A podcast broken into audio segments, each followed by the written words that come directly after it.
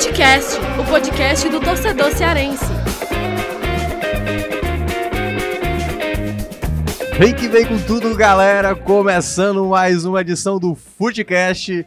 Eu me chamo Thiago Minhoca e estou aqui iniciando pela primeira vez no nosso podcast do Futebol do Povo.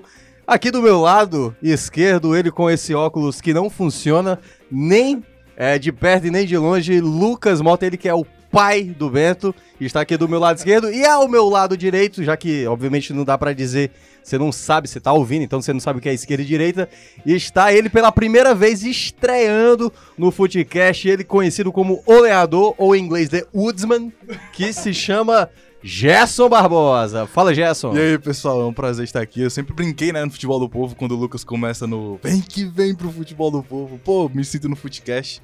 Tô aqui estreando agora no- nesse podcast maravilhoso. Maravilha. É, e é, Lucas Mota, agora sim, agora conduza. E fiz essa brincadeira aqui porque o dia tá meio, né, Tá meio maluco, né? Desde ontem. É, desde, Desde ontem. desde ontem não, pô, desde quarta-feira. É, desde quarta-feira. jogo Não lá em existe ontem, viu? né? Só lembrando. Vocês viram aí, né? O Thiago Minhoca aí, ele já tomou a vaga do André Almeida, né? Que hoje não está conosco, Ah, né? verdade. Porque tá com problema de chinelo, né? É, ali É, chinelinho fácil ali. E Thiago Minhoca, como sempre, aí soltinho, né? Apresentando aí hoje o Footcast. E, Thiago Minhoca, você falou aí, né, que o dia tá muito estranho. Nós tivemos vários momentos estranhos na cobertura lá em Horizonte, Em no Domingão. Futebol raiz, né? Respira demais naquele estádio ali, viu, amigo? Porque tem cachorro quente, barato pra caramba, tem café, amigo. Você Tem pode um- comprar ca- pipoca, tem Tinha marujinho, um cara, tinha um tem cara, misto quente. tinha um cara vendendo misto quente, um isopor com 50 misto quente dentro do É, isopor. é, eu- eu- e eu é- querendo salgado, hambúrguer, né? Não, eu você super falou Nutella. marujinho, né, que lembra da tua infância. Se você quiser comer marujinho, cara, pega o 38, meio-dia. Ah, Zé boa, boa. Parangaba Papicu. Tem Sabe um cara que, que- sempre entra, tem um É cara que entra vendendo. Tu sabe que eu Sensacional. é, sempre tenho azar, né? Porque nunca nos ônibus, quando eu, quando eu pego ônibus, não, não tem marujinho. Só tem pipoca, tem bala, tem É não sei raro, o que. É raro. Acho que é porque deve ser um ou dois, né? Então não aparece tanto. Mas tem um cara Boa, Já teve boa algumas dica, vezes viu? quando eu Você venho já pra tá cá. abrindo a dica aqui, né? É, boa olha, dica. ó. Pegue o 38 só pra tomar marujinho. É no preço, tá? 50 centavos, é de boa. Boa, boa. Mini Olha, Thiago Minhoca e Jess, a gente vai falar bastante aí sobre as semifinais né, do Campeonato Cearense. Será que vamos ter mais um Clássico Rei na final do Campeonato Cearense? O que é que Ceará e Fortaleza precisam melhorar? Não só para esse próximo jogo, né? Da, contra, tanto contra o Floresta quanto o Guarani de Sobral, mas para a temporada, né? O, tanto o time comandado pelo Rogério Ceni, o time comandado por, por Lisca, precisam melhorar, precisam de alguns ajustes aí para evoluir na temporada. Tem Série A aí daqui a pouco começando. E também é, vamos debater aqui no, no Footcast os jogos decisivos da Copa do Nordeste, né? Porque Ceará precisa, é um jogo que o Ceará é favorito, mas tem alguma possibilidade, né, de Ceará ficar de fora do G4 da classificação para a fase do mata-mata da Copa do Nordeste. Mas é, a gente vai analisar, vai debater e, e também vamos falar sobre no programa passado, né, Thiago Mel, que a gente debateu sobre o, ah, os assuntos quentes, né, que a gente denominou assim, que era a saída do Madison e também a análise aí sobre Ricardo Bueno ou E Roger. caso. E no programa ah, de hoje, né, do episódio o quê? 46, Thiago Mel? 46, se as minhas 46. contas não estiverem erradas. É, vai ser, o debate vai ser também é, Ricardinho ou Ricardinho no banco, né, a pergunta, ou e a, e, a, e a análise também se Ederson ou Dodô no Fortaleza. Mas vamos deixar de papo furado, vamos começar o debate.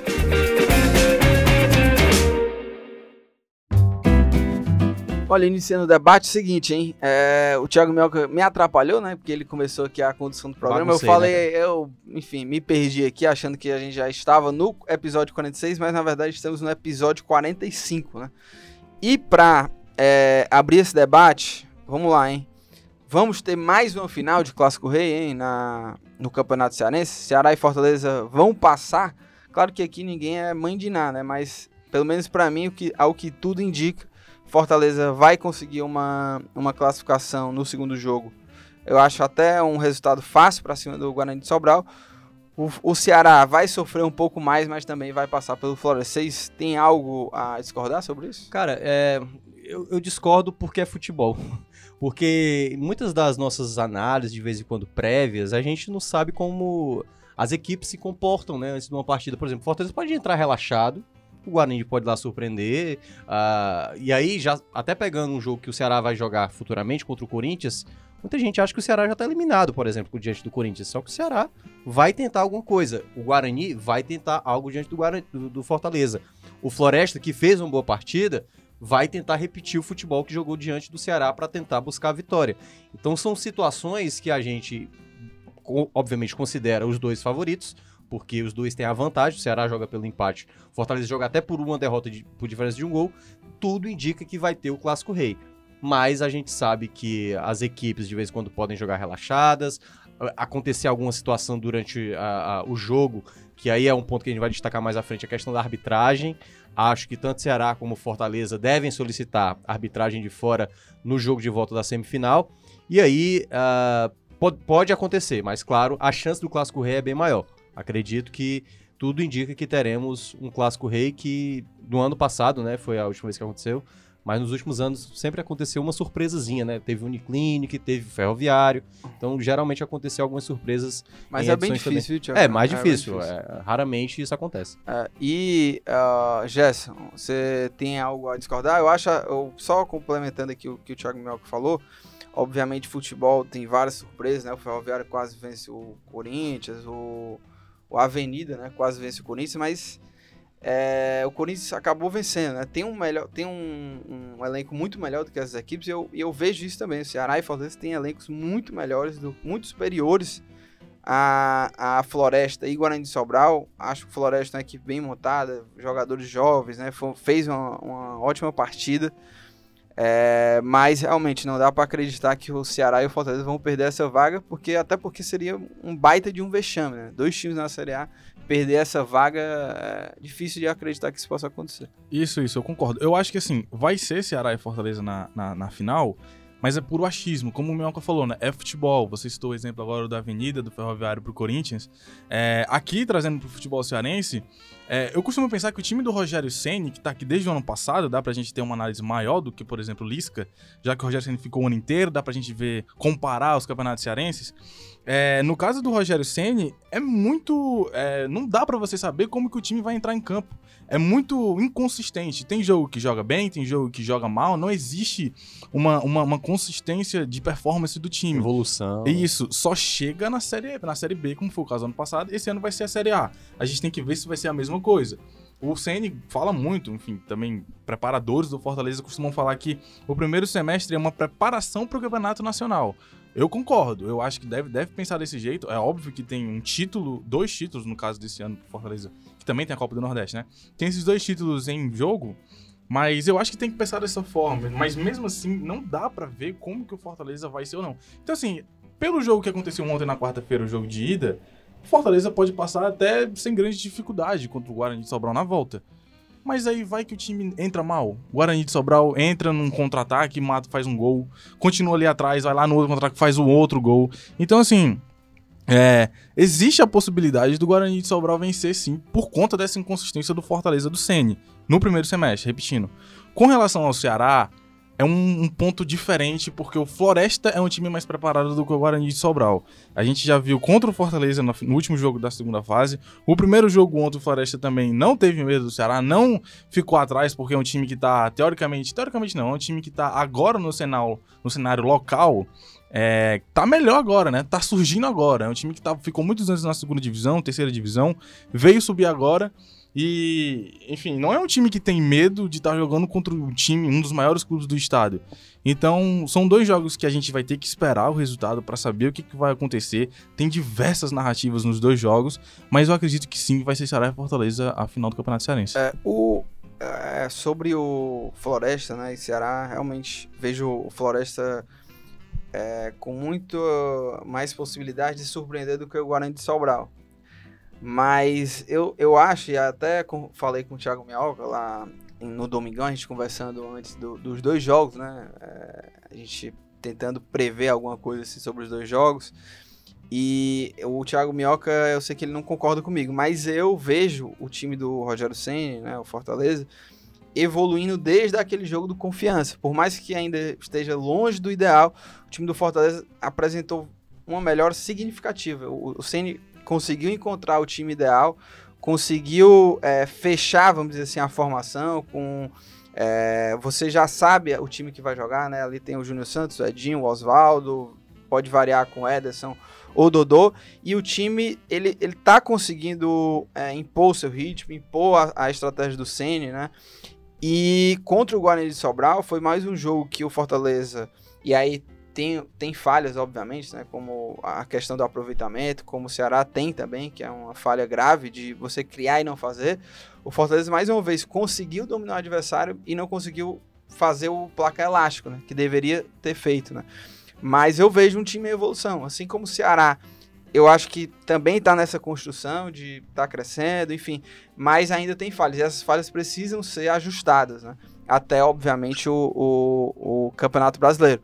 Mas eu vejo duas equipes aí que estão aos poucos é, melhorando. O Lisca, ele encontrou é, um ponto ideal mais rápido do que o Senna, porque ele tinha uma base também mais, é, mais formada, mais preparada, já desde o início do ano. Né? O Fortaleza foi ganhando jogadores à medida que a temporada ia acontecendo.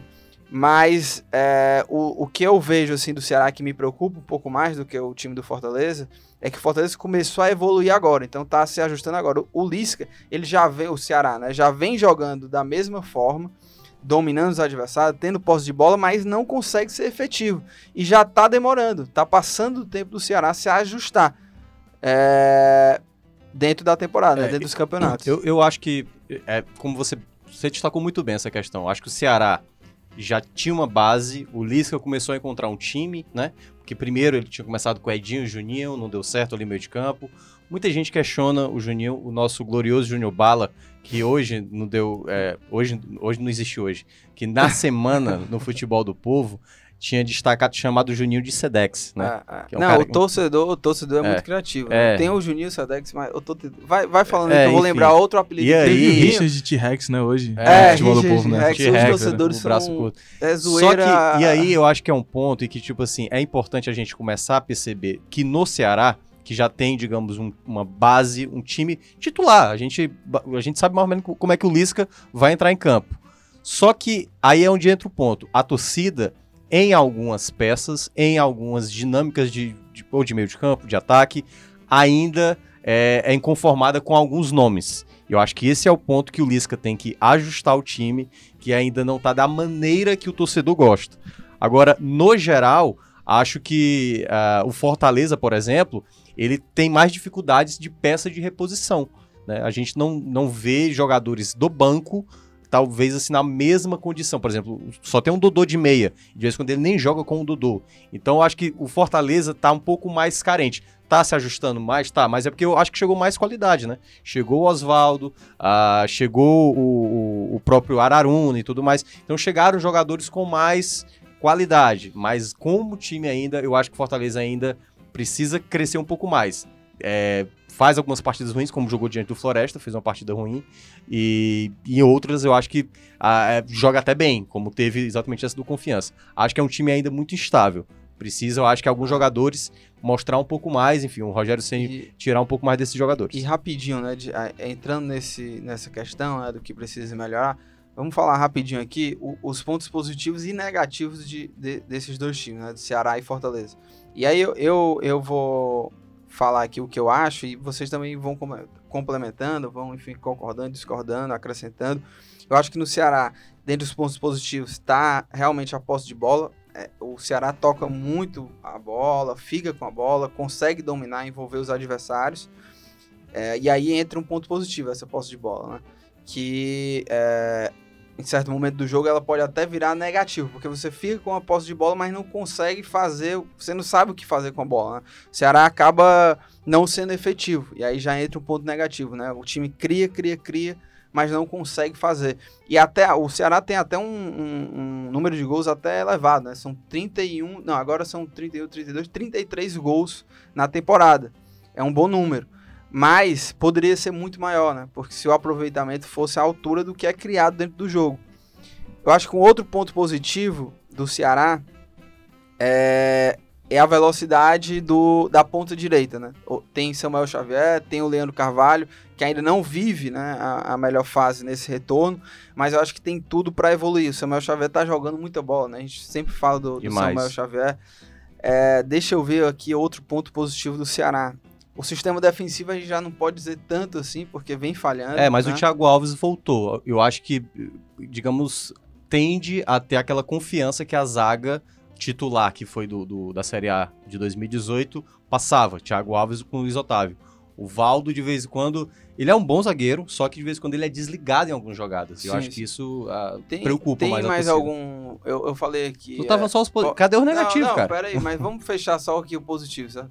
Vamos tentar fazer três aqui, né? Falei é, posse de bola, né? A velocidade pelo lado direito. As chances tem- criadas, Tem né? mais alguma, alguma ponto positivo? É, eu, assim? eu acho que é um time que já, já entende um pouco a sistemática. Em termos de sistemática, as jogadas, geralmente do lado direito, apoiando Uhum. ali com o Samuel. O Carleto, a entrada do Carleto também começou a ter um pouco mais de saída, algo que o Felipe Jonathan guas- guardava um pouco mais de posição.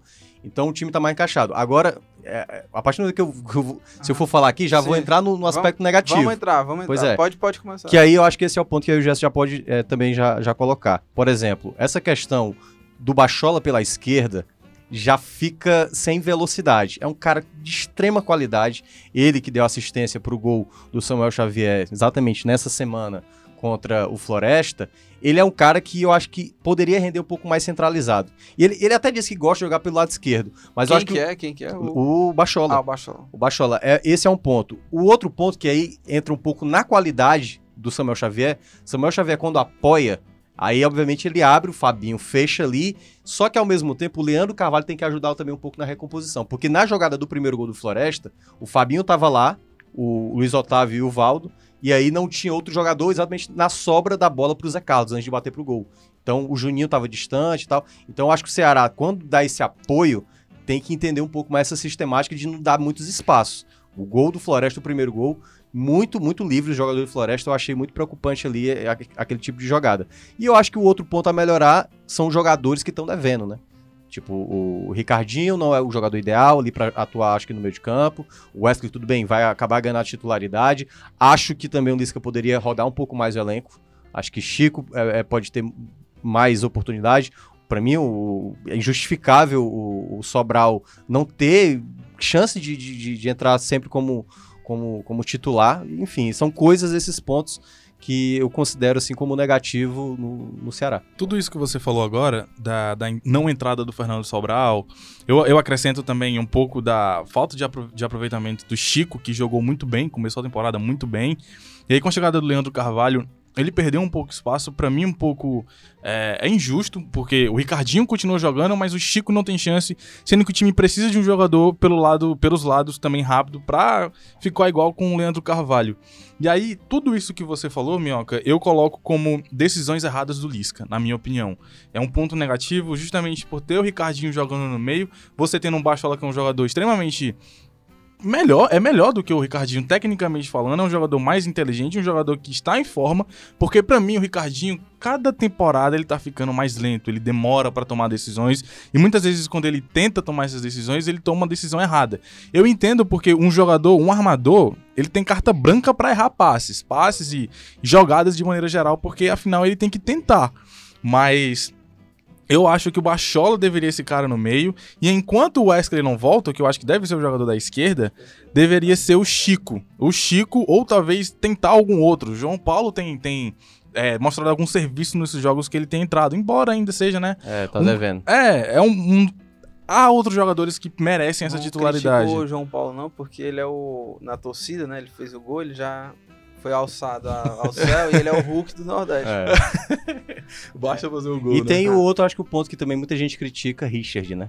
Tem essa É. questão. Não, O mas eu acho que isso não é uma questão confiável. de tempo. Eu, eu entendo a, a- essa coisa do, do Richard, mas é uma coisa que o Ceará eu acho que ia sofrer com a saída do Everson. Acho que, eu até já falei aqui algumas vezes, acho que o Diogo ao longo da temporada vai ganhar essa titularidade. É, enquanto isso, o Richard tem que ser o titular, porque o investimento O Everson colocou um padrão muito grande enorme de um goleiro, que vai agora, a gente vai ter que esperar goleiros extraordinários no lugar do, do Everson. Como foi, por exemplo, até no próprio São Paulo, quando o Rogério Senna parou. Né? O time não conseguiu encontrar um goleiro Até desde hoje. então. É óbvio que guardadas as devidas proporções. Um outro ponto negativo que eu ia chegar era sobre os lados do campo. São extremamente desequilibrados, porque há uma consistência tática do time, que é um ponto positivo, vem acontecendo desde o ano passado, mas há um desequilíbrio dos lados, porque no lado direito você tem um grande poder ofensivo agora com o Samuel Xavier e com o Leandro Carvalho e até um poder defensivo, porque Embora, seja um jogador, embora o Samuel Xavier seja um lateral mais ofensivo, ele consegue dar uma boa consistência defensiva ali atrás, ele marca direito. E o Leandro Carvalho, ele é um jogador que se mata pelo time, ele se dói pelo time. Então, ele tenta dar a pressão inicial ali na saída de bola e tudo mais. Então, é um bom, é uma boa peça é, é, defensivamente. No lado esquerdo, já era muito estranho no ano passado ter o Felipe Jonathan e o Calisson. O Calisson é um jogador tático, o Felipe Jonathan é um jogador defensivo. Então, todas as jogadas do Ceará aconteciam meio direita, meio direita, direita, direita, direita, voltava pro meio. Era mais ou menos assim.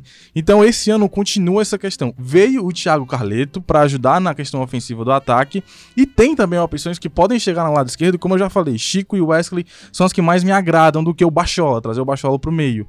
E aí isso ajudaria um pouco nessa questão de equilibrar os lados. É, e do lado do Fortaleza, né, dos pontos positivos, acho que são bem claros, né, o setor ofensivo do Fortaleza, né, o ataque tá, tá bem encaixado, óbvio precisa melhorar o aproveitamento também, mas tá encaixado, a velocidade desse setor ofensivo, e acho também que eu destaco até a contra-ataque do Fortaleza, justamente por ter esses jogadores muito rápidos, o Edinho e o Oswaldo encaixaram muito bem nesse time. Tem o Júnior Santos, que apesar de ter, depois de ter feito o hat-trick, né, lá contra o Confiança, não conseguiu desenvolver, né, dar sequência a essa, essa boa partida, não fez mais gols. É, mas eu acho que esses três pontos aí do, do Fortaleza, é que é esse contra-ataque rápido, a velocidade do, do, do setor ofensivo, e qual foi o outro ponto que eu falei? Que eu já eu acabei esquecendo, né? Contra-ataque, é, velocidade. Ah, e o, e o esse encaixe do, do, do setor ofensivo. Eu, eu né? vou, eu vou citar mais, mais duas, dois pontos positivos. Tem uma que eu não esperava, eu acho que surpreendeu muita gente. Roger Carvalho tá bem melhor do que o ano passado. Parece ser tá mais seguro, algo que não Até se via. Ele não, ele não teve tantas chances, teve algumas contusões, Isso. né? É, e, mas claro, tipo assim, vai ser mais exigido na Série A. E ainda me, me paira uma dúvida se ele vai dar conta realmente com ataques melhores, com, com, com times melhores da Série A. E Boeck, né? Boeck voltou, teve a chegada do Felipe Alves, foi bom essa concorrência. Ele se mostrou um goleiro muito mais ah, assertivo. Claro que ainda tem um problema ali da saída de bola e tudo mais, mas de uma maneira geral, para mim, ele voltou a um patamar que ele ficou um pouco mais conhecido ali em 2017. Não na- naquele mesmo patamar, mas se mostrou um goleiro mais confiável. Tinha, parava essa dúvida que ele poderia perder a titularidade pro Felipe Alves, mas fez dois clássicos muito bons, jogou muito bem também ah, na partida contra o Moto Clube. Aliás, foi, foi ele que jogou contra, o- foi ele que jogou contra o Moto Clube. E, enfim, é um goleiro que parece é, despontar nessa disputa aí com o Felipe Alves, então vejo também como ponto É, positivo. E agora, sobre também que, o que precisa melhorar né, no Fortaleza, você falou do Boeck e o Roger Carvalho, que são dois jogadores do sistema defensivo, que é algo que o Senna ainda está tentando melhorar. Acho que o, o Fortaleza ainda não tem uma defesa tão confiável assim, até porque o, Senna ainda está tentando encontrar a melhor dupla, né? É, quem vai se firmar na lateral esquerda, se é o Carlinhos, né? Se é o, o Bruno Melo. O Tinga ganhou uma concorrência a mais aí, né? Com Araruna, que o Rogério Ceni gosta bastante. O Fortaleza é, fica muito exposto também à defesa, porque principalmente quando joga com o Ederson, né? O Fortaleza vem jogando nesse 4-2-4, então a defesa ainda, eu, eu acredito que ainda precisa de ajuste, ainda precisa melhorar. Tem o aproveitamento, que é a mesma falha que acontece lá no Ceará, também é, é, vem também para o Fortaleza. E o Ceni, por mais que eu, eu gosto do, do Júnior Santos, esse, esse encaixe que, que o Fortaleza deu aí com, com esses jogadores rápidos no ataque. Mas uma das jogadas primordiais do Ceni né, na, na Série B, que era a bola aérea, o Fortaleza não praticamente perdeu isso. Talvez com o Elton Paulista ganhando mais ritmo de jogo, isso volte. Mas enfim, é um time que não tem essa, essa jogada, fica com uma jogada menos, né? Porque você não ter ali alguém para cabecear, jogar essa bola aérea, ter esse recurso dentro de, um- de uma partida, fica meio faltando algo. Né? Não, é, o Edinho, ano passado, que era um dos principais jogadores na Série B no começo da temporada, tinha um, ele era muito bom na bola parada. E eu acho que muita gente questionar de vez em quando o Tinga na direita, é porque o Tinga ele é muito bom no jogo aéreo. E eu acho que muitas vezes ele mantém o Tinga por isso. Porque ele tem uma qualidade no apoio da bola aérea. Então ele ganha mais um jogador. Além dos zagueiros, além do Elton Paulista. Bruno Melo também, que se apresenta muito bem também para cabecear.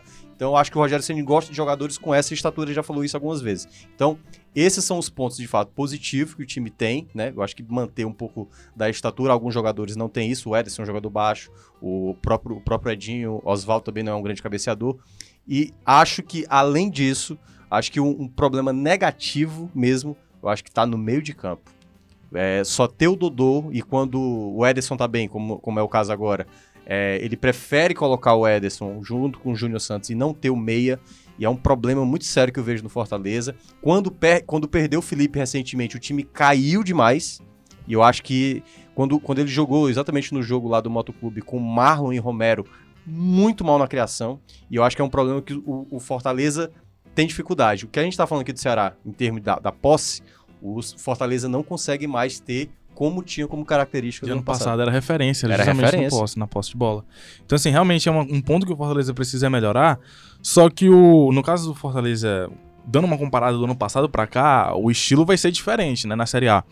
Vai ser um, um tipo, de, um tipo de, de estilo de jogo que o Fortaleza vai ter que se adaptar jogo a jogo. E a maioria dos jogos o Fortaleza vai ter que jogar atrás. Exatamente como vem acontecendo é, em alguns jogos que o CN acaba montando o time. Um ponto negativo só que eu queria falar bem breve, só pra encerrar, é sobre essa questão da consistência que eu já falei antes, no começo. Eu acho que falta consistência de performance no Fortaleza. Houve sim uma evolução desde o jogo contra o Confiança, passa muito porque o CN encontrou o time e parou de inventar. né? antes ele vinha tentando fazer muitas modificações que a gente não via muito sentido, jogadores fora de posição e tudo mais. A partir do Confiança ele foi acertando, monte- manteve um time, e há sim essa evolução, mas ainda acho que falta uma consistência de performance no Fortaleza. Os jogos do Fortaleza, quando começam, você não sabe se o Fortaleza vai jogar bem ou não vai. Na Série B do ano passado, a gente já. Antes do jogo, a gente sabe, o Fortaleza vai ter mais posse, se vai fazer gol, se não vai, é uma outra situação, mas vai jogar bem. Então, assim, esse ano parece que perdeu isso agora no começo.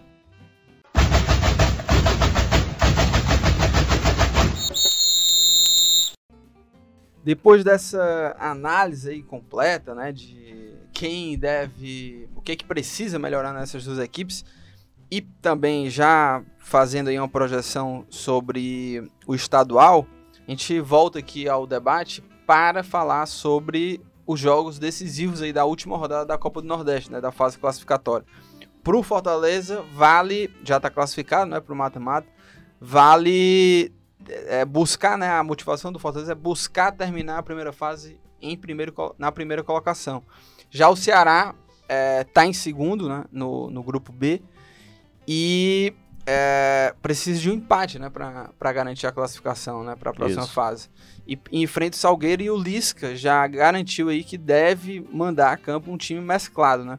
Assim como eu perguntei para vocês se vocês é, acham que haveria, né, havia alguma surpresa assim no Campeonato Cearense, para essa Copa do Nordeste, vocês acham que tem algo de diferente assim de, de Tem, surpresa de Ceará, o Fortaleza não, mas o Ceará perder essa vaga? Olha, é, dos clubes cearenses, tipo, eles estão bem por enquanto, mas pode, no caso do Ceará, pode vir a, a se tornar um desastre. O que, historicamente, contra o Salgueiro, o Ceará tem quatro jogos, quatro vitórias, todas pela Copa do Nordeste. Já se enfrentaram numas quartas de final, no- acho que no ano do, do título, não tô, não tô bem lembrado, acho que no ano do título foi 2015, ele eliminou o Salgueiro.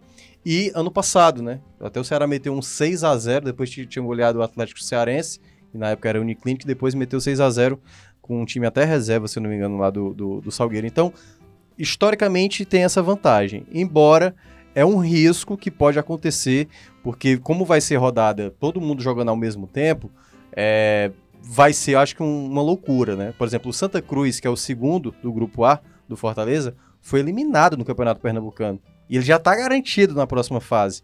Então, se o Fortaleza não vencer o ABC, que está brigando para ainda se classificar, ah, pode até ser que ele termine primeiro, porque o Santa Cruz né, teve ali um problema durante a semana, né, sendo eliminado ah, no Campeonato Pernambucano. E, e o Bahia tem a necessidade de, de vencer obrigatoriamente, é favorito. O próprio CSA também, que vai, que vai entrar como favorito é, para a partida.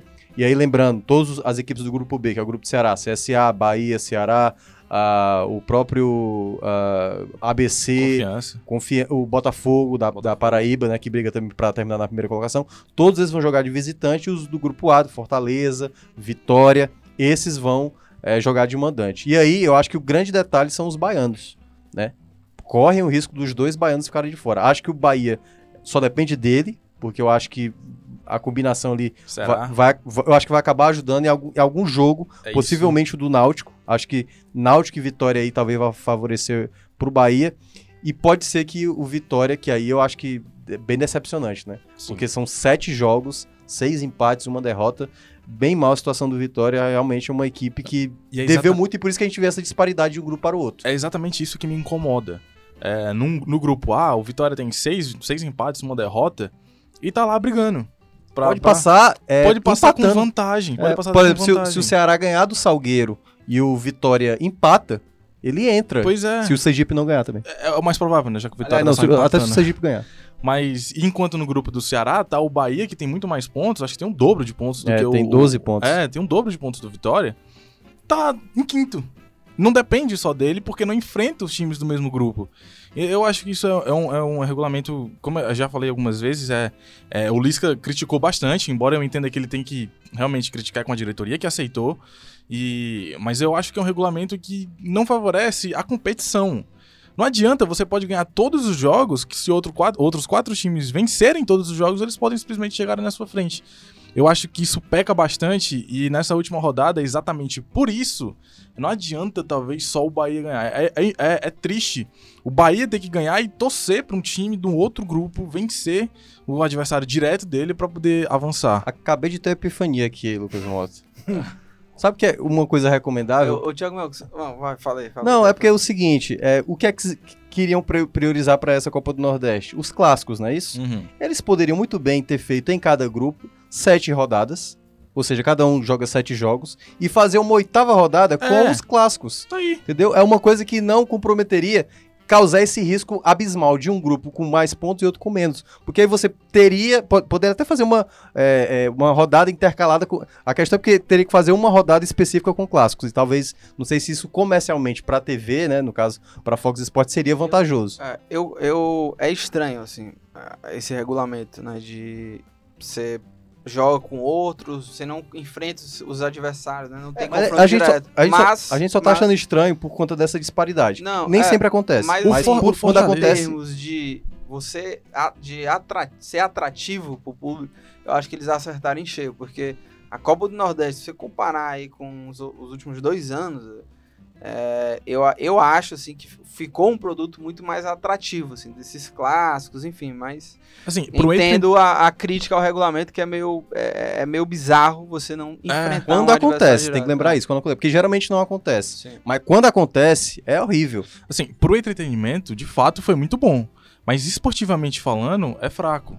É, é- é falho, no mínimo. Sim, sim. E olha, é, antes da gente terminar aqui para as dicas aleatórias, rapidinho, né? Os debates do momento, né? As pausas do momento aí. Ricardinho já merece o banco? A gente já até abordou isso É, aqui, né? com Merece demais, né? A gente concorda. Merece. Eu acho que o Ricardinho, ele é um cara que, pra ficar no elenco, eu manteria o Ricardinho no elenco, mas assim, pra ser titu- titular a longo prazo não tem condições. Ricardinho tá devendo demais, é- é- ele destoa ali do, do ataque do Ceará. E fora que tá matando o Felipe Bachola, né? Que é um dos principais jogadores do Ceará, que, foi trazido a peso de ouro e tá matando ele na ponta esquerda. E fora que o Wesley é quem é, é quem tem tudo pra tomar essa posição, até mesmo o Juninho Quixadá, que também ainda tá contundido e tudo mais. Mas assim, além da concorrência de ter o Wesley e o Juninho Quixadá pra jogar ali naquela posição, o Ricardinho não tá jogando bem. Então, é... Eu não falo só por isso, Lucas. Tipo, é, como eu tava dizendo aqui, o Sobral, pra mim, Sim, um que, fa- também. que faz algo mu- muito próximo ao que o Ricardinho faz, só que melhor. E mais é lógico. Eu, eu acho que ele é muito mais necessário hoje na equipe titular. E o Ricardinho, e aí eu quero até fazer uma, uma ele, ele começou muito bem em 2019. Acho que ele começou mesmo merecidamente como titular. Só que pra uma dinâmica, numa reta final, Eu acho que pra dar velocidade, pra dar mais objetividade, o Ricardinho não é esse cara. Vez ou outra ele aparece na área, ele perdeu até um gol contra o Floresta, no- nesse jogo da semifinal da ida, né? Que ele chegou atrasado na bola. Mas ele, ele não é um cara que passa perigo pro gol adversário. Eu acho que ele é um cara que não acrescenta ameaça pro adversário. E pra mim, isso é um problema. E, e entre Dodô e Ederson, vocês ficam com quem? Eu, eu ficaria, eu colocaria o Dodô, hein? mesmo com essa fase aí do, do Ederson. Mas, por exemplo, você Eu- não puxaria o Ederson pra 9? É, pois é. Poderia é, tirar o Júnior Santos e colocar o Ederson, já que ele tá vendo esse bom momento. Não sei se o, porque o Roger Ceni tem um lance muito forte com a questão de intensidade, né? Eu não sei até que ponto o Dodô não entrega isso, não sei se é por isso também que ele tá indo no banco, não sei se tá 100%. É, ele encontrou também uma forma de jogar com o Ederson, mas eu confesso que eu não vi assim nenhum jogo extraordinário do Fortaleza com o Ederson ali. É, acho que o É. Ederson dá volume ali no ataque e tudo mais, mas acho que eu tentaria o Ederson também de 9. E o Dodô, eu gosto do Dodô, sabe? Até nas partidas que o Dodô foi mal, é, ter o Dodô ali em campo, um passe a mais, eu, enfim, eu, eu, eu gosto do Dodô e, e deixaria ele no lugar do Edson e colocar, talvez colocaria o Edson de 9. Né? Eu, eu concordo com você. E eu acho que eu concordo com você. Prefiro o Dodô por um motivo muito simples. Eu não vejo o Ederson com a capacidade necessária para ser titular numa Série A. É, embora ele esteja jogando bem, ele tenha feito jogos importantes, fez o gol no Clássico Rei, é, fez dois gols. Nas duas vezes que ele foi no Junco, ele fez gols. Então, assim. Fez é, gol contra o Floresta, né? Deu é. um passe também. no- Exato, no- mas assim, é Guarani de Sobral, é Floresta. Eu acho que pra nível de Série A ele não tem a capacidade hoje. Eu posso estar completamente enganado. O Ederson pode começar a titular na Série A, destruir, ser o melhor jogador do Fortaleza. Mas hoje eu não vejo ele com essa capacidade. Eu acho que é, é esse pensamento que o Fortaleza deve ter. Série A. Pra Série A, eu, pra mim é o Dodô, ou num- numa outra situação, vindo um outro, um outro camisa 10. É, só pra falar dessa questão do Fortaleza, acho que o Ederson, em termos de qualidade, qualidade técnica, ele é um jogador muito importante. Porque, por exemplo, se o Fortaleza tem dificuldade pra marcar gols, o Ederson é um cara que, por mais que jogue mal, como foi o caso do clássico, ele vai lá e ele pode guardar.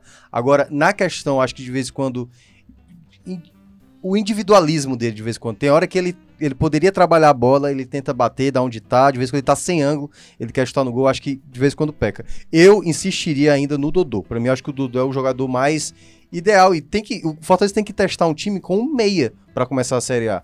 Eu, eu entendo a necessidade de, de chegar bem. O momento é do Ederson, o Ederson tem que ser. E acho que até nessa partida contra o Guarani ele, ele quis usar o Júnior Santos por conta dos espaços que poderia ter e a questão do Edson por estar numa melhor fase. Mas eu acho que o Ceni vai tentar ainda fechar até o começo da Série A o camisa 10, no caso, que por enquanto é o Dodô, com, acho que com o Elton Paulista. Eu acho que o, o, o Ceni vai tentar forçar esse time. E se não der certo, aí ele vai no que eu deve acho, fazer eu melhor. acho que pra esse time ele deve colocar o Júnior Santos, porque eu acho que, assim, em mais, mais da metade dos jogos da Série A, o Fortaleza vai ter que jogar mais atrás. O Fortaleza não vai ter a capacidade de ter a posse de bola como tinha no ano passado. Então, o Júnior Santos é me- o Júnior Santos ele é melhor nessas condições. Mas eu também, o, Do- o Ederson, eu não tô falando assim que ele não tô criticando o cara, dizendo Não, que ele sim, é é. ruim. que ele- Eu acho que assim, o Ederson, ele é um bom jogador pra ficar na reserva, um cara pra entrar no segundo tempo, um cara pra você que você sabe que você vai poder contar, que vai te entregar no mínimo vontade quando tiver alguém contundido, quando alguém não tiver numa boa fase e tudo mais. É, eu acho que ele é um bom jogador de elenco, um bom jogador pra segundo tempo de Série um bom jogador pra ficar ali no Fortaleza, assim como eu vejo bem parecido o Ricardinho. O Ricardinho ele não deve ser titular no Ceará, o Lisca é quem decide isso, não somos nós, não sou eu. Mas ele não deve ser titular no Ceará, porém dá pra ele ficar no elenco pra ser aquele cara que no segundo tempo entra pra dar uma cadência quando o Ceará estiver ganhando por 2 a 0 pra ficar com mais a bola, rodar um pouco mais, que isso ele sabe. Colocar lentidão no jogo, ele consegue. Então, é, eu acho que pra isso ele é um jogador que dá pra o, o Ceará usar, da mesma forma que eu vejo o Dodô, um jogador, um bom jogador entrando no segundo tempo pro Fortaleza.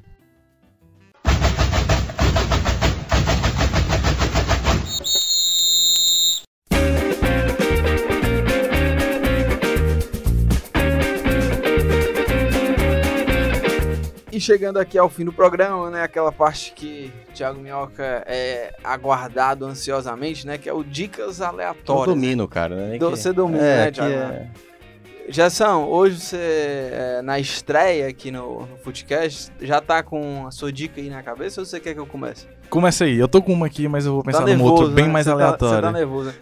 eu, eu vou aqui mandar já um filme que eu assisti recentemente na Netflix. É, Durante a Tormenta, hein? Assistam, é um filme espanhol, é do mesmo diretor de Contratempo, que é um filme que muita gente já assistiu na Netflix, né? Vamos Espanhol dizer também, É, né? meio que viralizou, né? Todo mundo falando sobre esse filme, que é, tem reviravoltas, né? Aqueles filmes que te surpreendem. E o Durante a Tormenta, ele é um pouco inferior, mas não deixa de ser um bom filme. E é muito legal porque tem essa cor da surpresa, mistério e Pra quem assistiu o Efeito Borboleta, né, que gosta de filmes que voltam no tempo, que tem essas linhas temporais, esse filme tem. Então, a minha dica aí pra esse footcast é Durante a Tormenta, filme espanhol que tá na Netflix. É, a dica que eu vou dar então é a dica de série, né? Que eu tinha pensado, eu tava tentando pensar no. Série? Pois é. Você é conhecido pela culinária. Ah, não, mas É, aí. Manda aí, Jason. Eu ia série. falar, eu ia falar. Eu tava pensando numa dica bem mais aleatória, né? Porque série. Cuidados com barba. Série e filme. é um barbeiro, né? É, Então, a minha dica é aquela Sunderland até morrer. Não sei se já foi dado aqui. Sim, não, não. Não, A né? série não, mas eu me li que é Sunderland. Till I Die. É lá da Netflix que conta da temporada passada do Sunderland, que foi a primeira temporada do time depois de cair da Premier League. Então, assim, o que se esperava da série era que os que fosse, gravasse uma temporada de bastidor, como foi, por exemplo, no City, na, teve também a do City que era extraordinária, é, contando a temporada vitoriosa do City, então esperava-se isso. Ah, o Sunderland caía, é um time com dinheiro tradicional, o time vai subir. Então o que a gente vai fazer? A gente vai gravar uma série mostrando os bastidores do time subindo. Acontece que foi completamente o contrário. O time caiu para a terceira divisão. Diversos problemas de bastidores, brigas internas. Então, assim, a série é bem espetacular para quem gosta dessa questão de bastidor de futebol. Fica a dica aí pro esporte e pro Vitória. É, boa, boa. E, e- e a tua dica aí, ô Thiago Mel? Pois é, pra eu fechar mais uma vez aqui as dicas aleatórias, vou indicar aí também uma série, né? Vamos tudo na série. E a série que eu indico é uma série que eu fiquei, que eu sou apaixonado, já tô na segunda temporada, e é muito bem feita, que se chama Atlanta. É uma série espetacular. A qualidade a, da, da maneira como ele aborda a questão da periferia lá americana, né? Dos negros e tudo mais. É, é uma série é, criada pelo Donald Glover, que fez uma série de comédia bastante conhecida, que é a, a- que agora me fugiu o nome, mas. mas é uma série muito. Ah, The Community. Community, que é uma série muito engraçada. Enfim, eu já tô indicando duas séries aí, mas é o Donald Glover, que é conhecido pela comédia, ele faz aqui um- uma, uma série que também é de comédia, mas é uma, uma, uma comédia mais crítica. E ela aborda. Tem episódios sensacionais, bem dirigidos. As- a- o, o roteiro é muito bom da, da, da série e as atuações também. Então, recomendo demais. Atlanta tá lá na Netflix, já tem duas É. temporadas e vale a pena. Inclusive, é, eu fiquei aqui agora me perguntando se eu não já tinha dado essa dica aí, porque eu acho que eu, fi, eu Será? faz muito tempo que eu Olha, eu já ouvi quando um eu podcast penso, e quando eu- eu, penso, acho que já é, né, que eu penso em Atlanta. dar essa Então vai- dica então- do, do, do Atlanta, mas só complementando que o Donald Glover é sensacional. né? É, ele é. e o cara ainda é um músico incrível, incrível, incrível. Mas aí, como eu dei duas séries, né? Ah, falei é, Community. já- Community já também é excelente, hein? E eu não sei, ele tá nessa série, Community? Tá, caraca, É, demais. eu não- eu não- ele é o amigo do. Abed, que é, É. o, é o Não. melhor da série. Eu não sabia, não sabia. Mas é isso, né? Vamos ficando por aqui. Agradecer ao grande nosso amigão Gerson Barbosa, o fera, né? O lenhador aí. Repórter é também o de José. Alencar, cara. Da... É, é, cara, verdade, Essa barba dele verdade, verdade. Mas é isso. Valeu, Gerson. Valeu, Valeu, Thiago. Minhoca, por mais uma resenha aqui no Footcast. E agradecer a nossa equipe, né? No áudio sonoplastia André Silvestre, edição produção Nicole Pontes, estratégia digital David Varelo, ah, editor-chefe de esportes Fernando Graziani, diretor executivo de redação Ana Nadaf e diretor-geral de jornalismo Arlen Medina Neri. Valeu, até a próxima quinta-feira. Um grande abraço.